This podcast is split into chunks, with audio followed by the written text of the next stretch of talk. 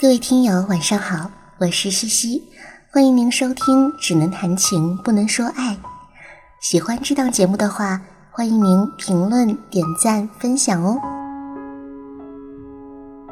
今天要为大家分享来自于作家松浦弥太郎的一篇文章，叫做《给感到不安的你》。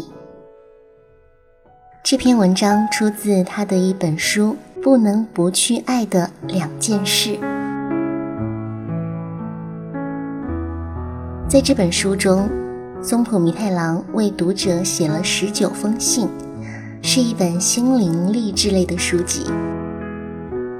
那么，接下来我们一起来听听这篇《给感到不安的你》吧。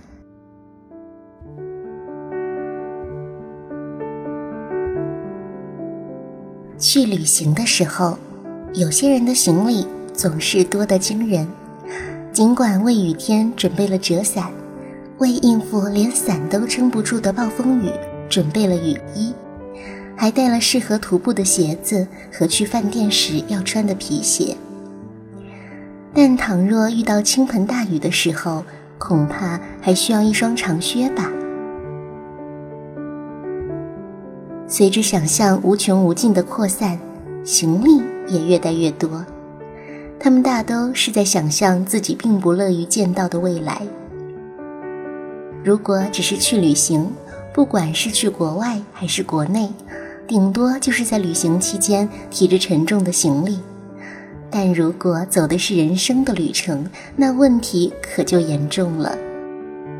心灵的行李没有形体，包包并不会因此变重，相反。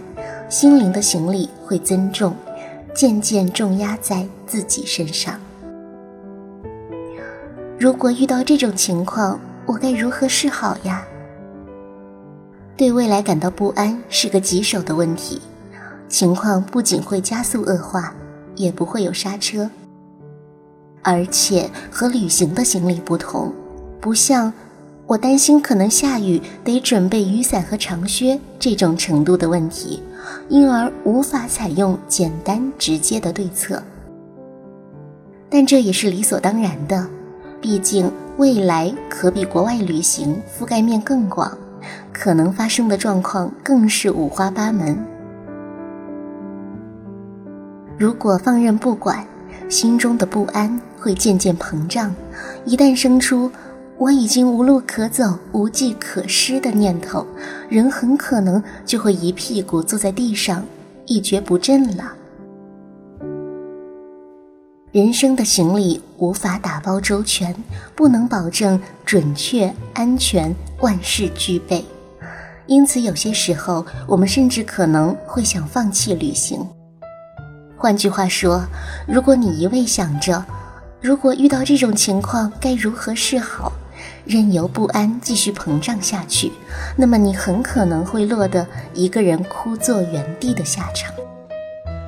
一旦你这么做，孤独感便会宛如迷雾一般升起，使你陷入愈发看不见前方道路的窘境。我觉得那些受困于对将来感到不安和寂寞的人，对未来往往有想太多的毛病。我有一个建议，你何不试着换一种思维方式呢？那就是一直去看那些此时此刻在眼前发生的事，只处理眼前的问题，不是把焦点放在明天或后天，也不是明年或十年后，而是把精神集中在现在这一刻。假使你已经预测到未来可能会发生那样的情况，在事实实际发生之前，何不把那些预想都忘掉呢？只要以这种态度定下基本的思维方式，我想不安的未来也将会离你愈来愈远。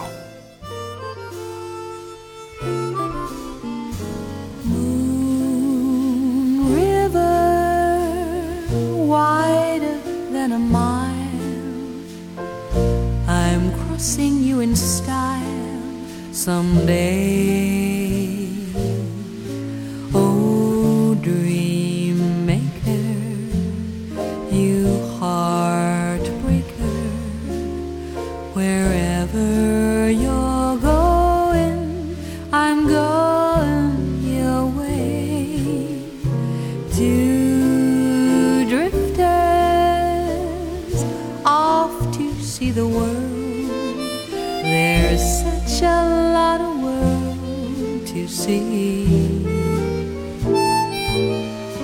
We're after the same rainbow's end, waiting round the bend. My huckleberry friend.